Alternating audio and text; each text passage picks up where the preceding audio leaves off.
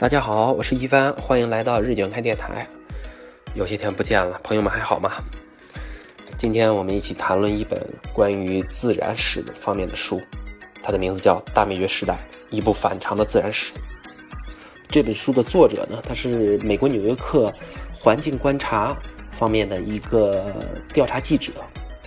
嗯，他曾经走走访走过地球上很多地方。亚马逊热带雨林呐，还有那个，呃，非洲的那个刚果热带雨林呐，以及那个北极、南极呀，还有很多那个喜马拉雅山呀，呃，那个还有古生物方面的研究，就是美国、加拿大还有那些发现古化石的地方，应该说，他都，呃，进行过很多的细致入微的考察，还有记录。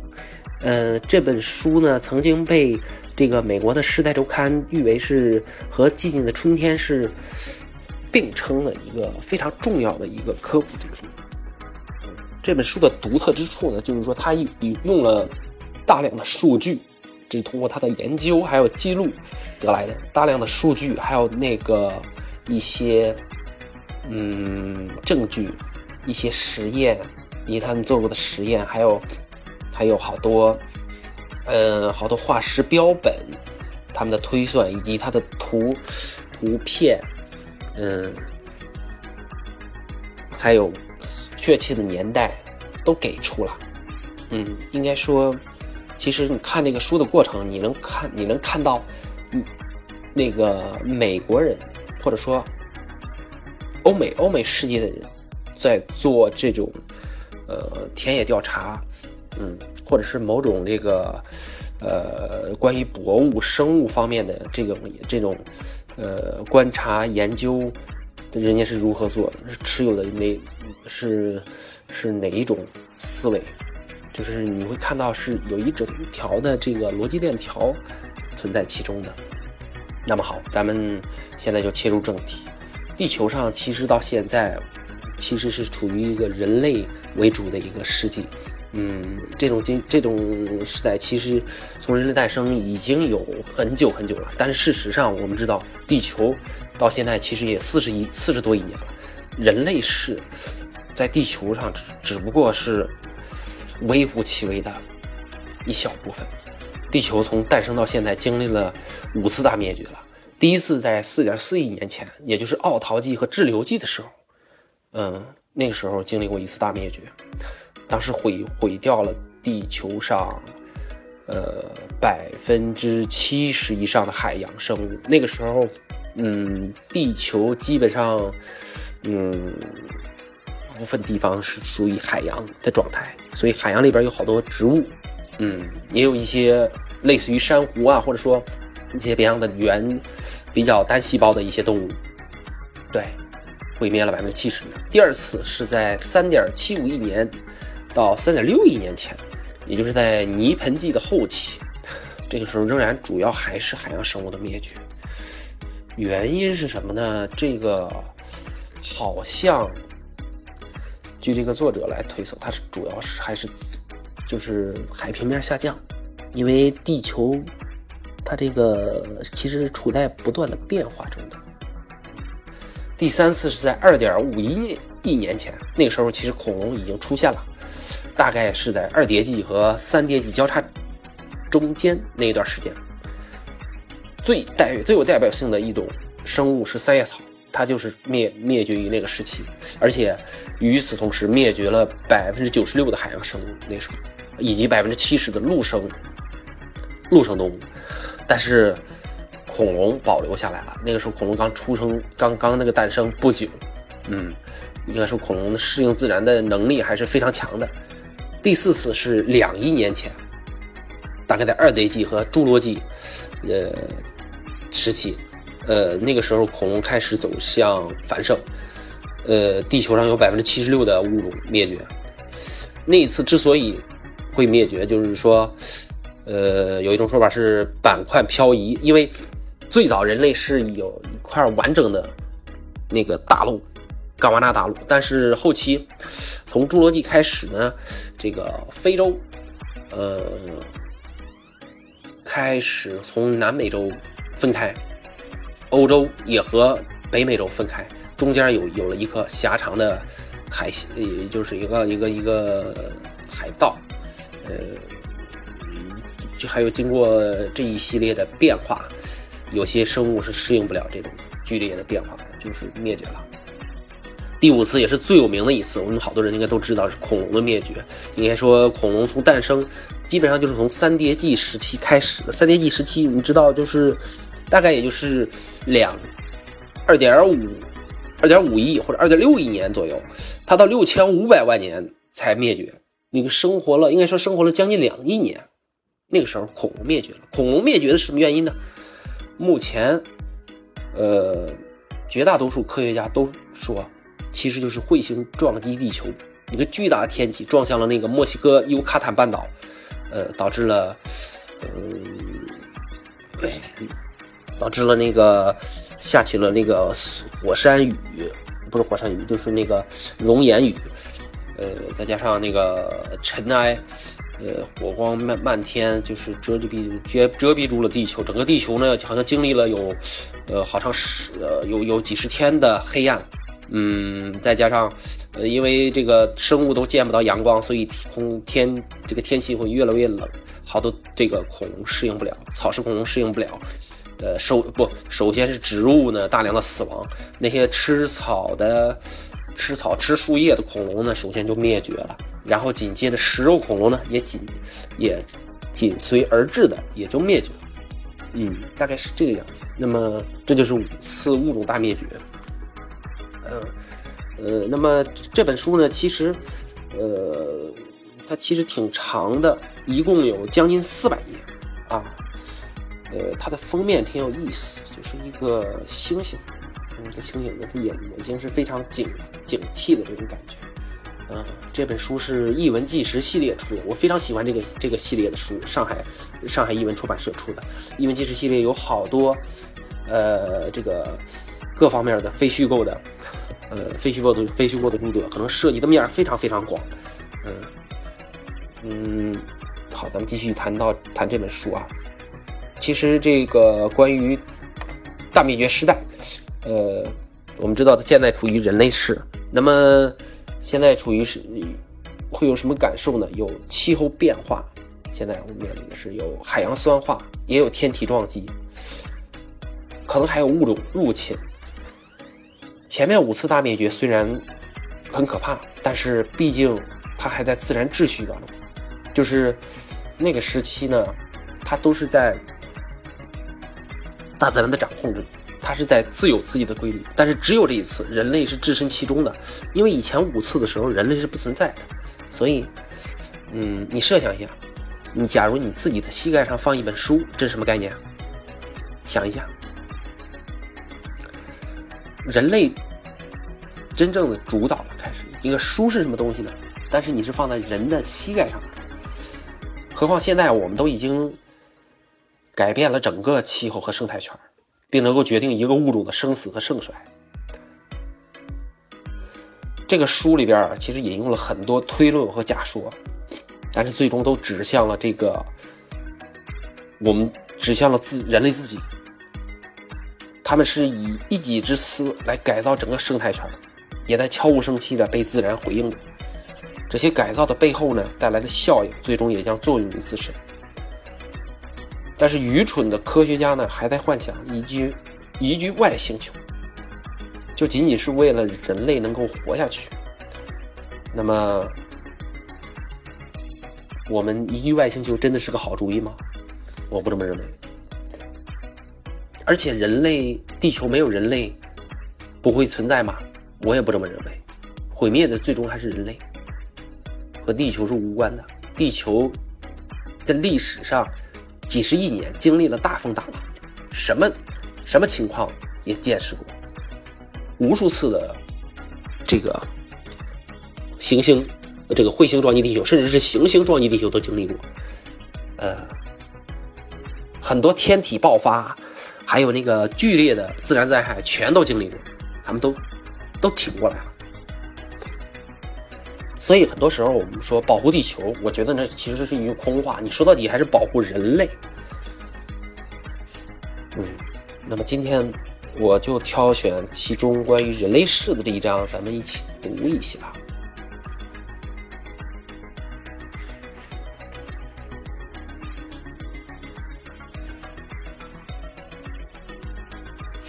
稍等啊！多年以后，对于人类把地球带入的这个新时代，有人建议给它换个新名称。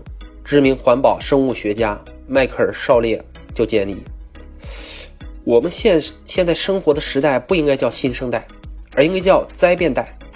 供职于南非斯泰伦博斯大学的昆虫学家迈克尔·塞姆维斯塞姆维茨则提出“同种侵蚀”这个术语。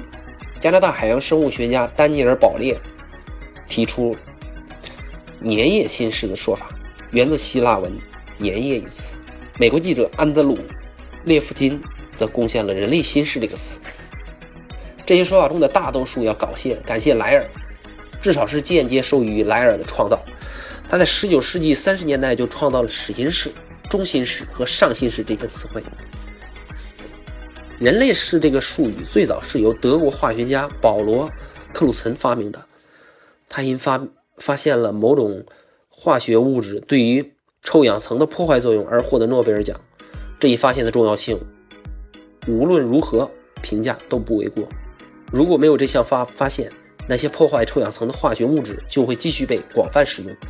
那个每年春天出现在南极洲上空的臭氧空洞就会越来越大，直到最终覆盖整个地球。据报道，与克鲁岑共事的另一位诺贝尔奖科学家曾经在某天下班回家，对他的妻子说：“研究工作进展很顺利，可是看来这大概就是世界末日了。”克鲁岑告诉我，“人类世”这个词最初是在他参加一次会议时蹦进他的脑海里。那次会议的主席不断提出“全新世”。斯根拆开就是完全最新的时时期，全新世开始于最后一次冰川期结束的时候，也就是一点一七万年前，并持续至今。至少正统定义是这样的。让我们结束那个时代吧，克洛森记得他当时脱口而出：“我们不再处于全新世之中，我们已经处于人类世。”好吧，房间里有好一会儿鸦雀无声。在接下来的茶歇中，人们谈话的。主题全是人类史，有些人过来找克鲁岑，建议他给这个词申请专利。克鲁岑把他的想法写进一篇短文《人类的地质特征》，发表在《自然》上。他在文中提出，称当今这一地质时期为人类世似乎是恰当的，因为人类在许多方面都占据着主导地位。人类影响所导致的地地质学规模的改变有很多。克鲁岑从中列举了以下例子，比如。人类活动已经改变了这颗星球三分之一至三二分之一的地表面貌。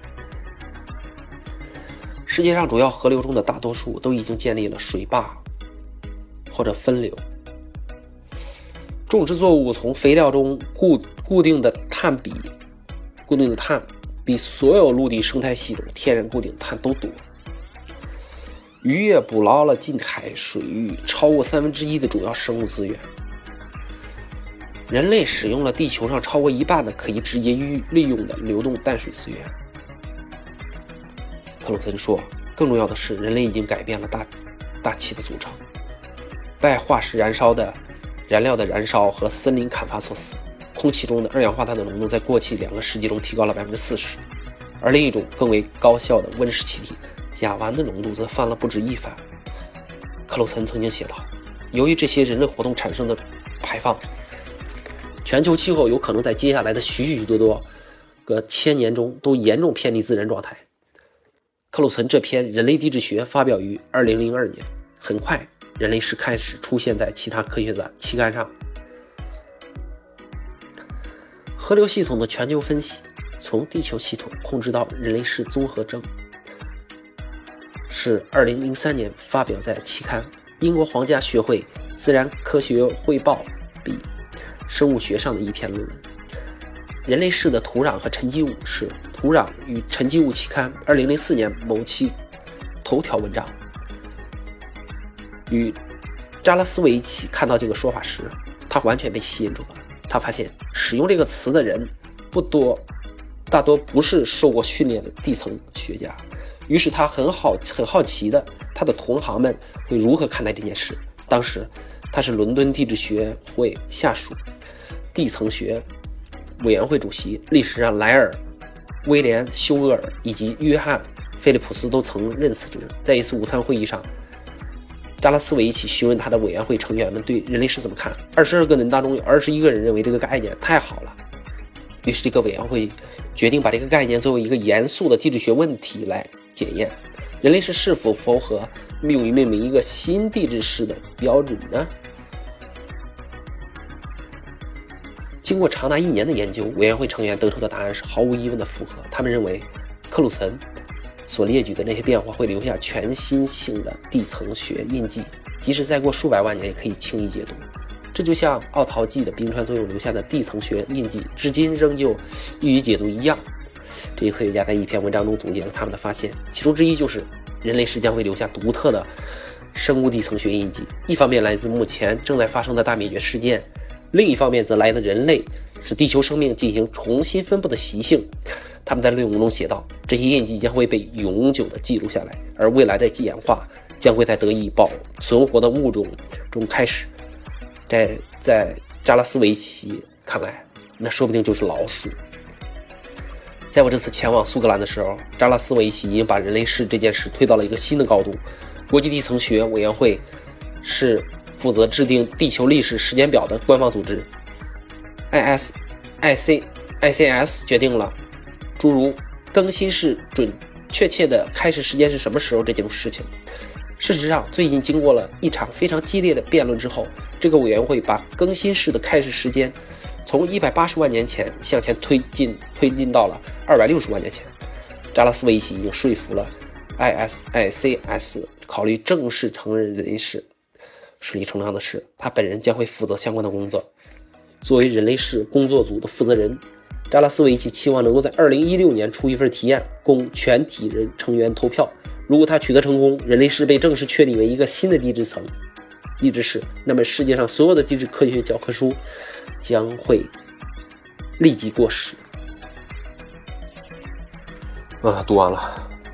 那么这本书里面，我列举几个物种啊，就是已经灭绝的本世纪，就是比如说大海雀，还有那个美洲如齿象、新泽西的盘船菊石，以及那个嗯。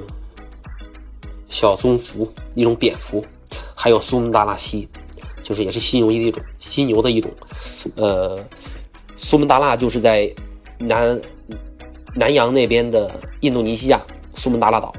那个岛上本来这个野生动物也是非常丰富的，有苏门答腊虎、苏门答腊蜥、苏门答腊犀牛，原来是也是很多的，但是也灭绝了。另外就是还有鬼针游蚁一种蚂蚁，也都灭绝了。应该说，这些这些物种甚至有的几乎跟人类同时出现的，但是在本世纪都灭绝了。还有很多呃鲜为人知的变化。我们都知道，气候在最近几十年，呃，尤其最近十来年发生了非常非常显著的变化。你包括过去三年的这个大瘟疫，我们嗯，虽然说到现在这个大瘟疫到底是怎么来的，好，至今是个谜。但是呃，很显然的一点就是说，气候的改变。嗯，一定对这个没有起到更好的作用，因为我们知道每年这个这个气温，全球的气温平均气温其实是在上升的，而且这个非常恶劣的这种极端的天气是越来越多。嗯，我们以很多以前已经逐渐适应的那种规律性的天气呀，或者降雨啊、降雪呀，现在都已经消失不见了。呃，取取那个取而代之的是那种非常。剧烈的，比如夏天的暴雨，呃，冬天的干旱，或者有的时候干脆就是夏天的时候一滴雨都不下。有可能那是，嗯，往往常来说都是非常空气非常湿润的地方，但是会非常干旱，不下雨。所以这就是敲响的警钟，应该说，这就是今天我要分享的内容：大灭绝时代，一部反常的自然史。当然。其实这这这里边经过好多数据的推论，还有这些呃假说，还有一些一些这个呃年代呃地质式的这个考察，其实最终能你能够发现，这个进化论其实就是一种假说，它不是真实存在的。每个生物种在地球上经历了五六次，每个生每个生物种可能只能生活一个世。我们说的一个世，只是一个一个地质年代的事。这一个地质年代有可能是一百万年，也有可能是一千万年，长的有可能一亿多年。它在这个时期内生活，要超过这个时期，它可能就灭绝了。对，就是这样，它是断代的过程。它灭绝了之后，原来处于弱势的，有可能，比如说恐龙生活的时候，哺乳动物，在恐龙时代就是很小很小的一种物种。恐龙生活的时候，它是在夹缝中生存的。恐龙灭绝之后，它一下子，它就填补了那个空白了。它的身体会变得越来越大，会变得很大。动物、生物一直在适应这个自然界的变化。其实就是这个样子。为了占据主导地位，为了它更好的生存，为了更快速的奔跑，为了捕食，所以它是有好多好多自己探索的过程。我们嗯，我们会感觉它变化很快，其实不是这个样，有可能经过了多少多少年那种艰辛的过程。其实生物是非常非常了不起的。好的，谢谢大家，再见。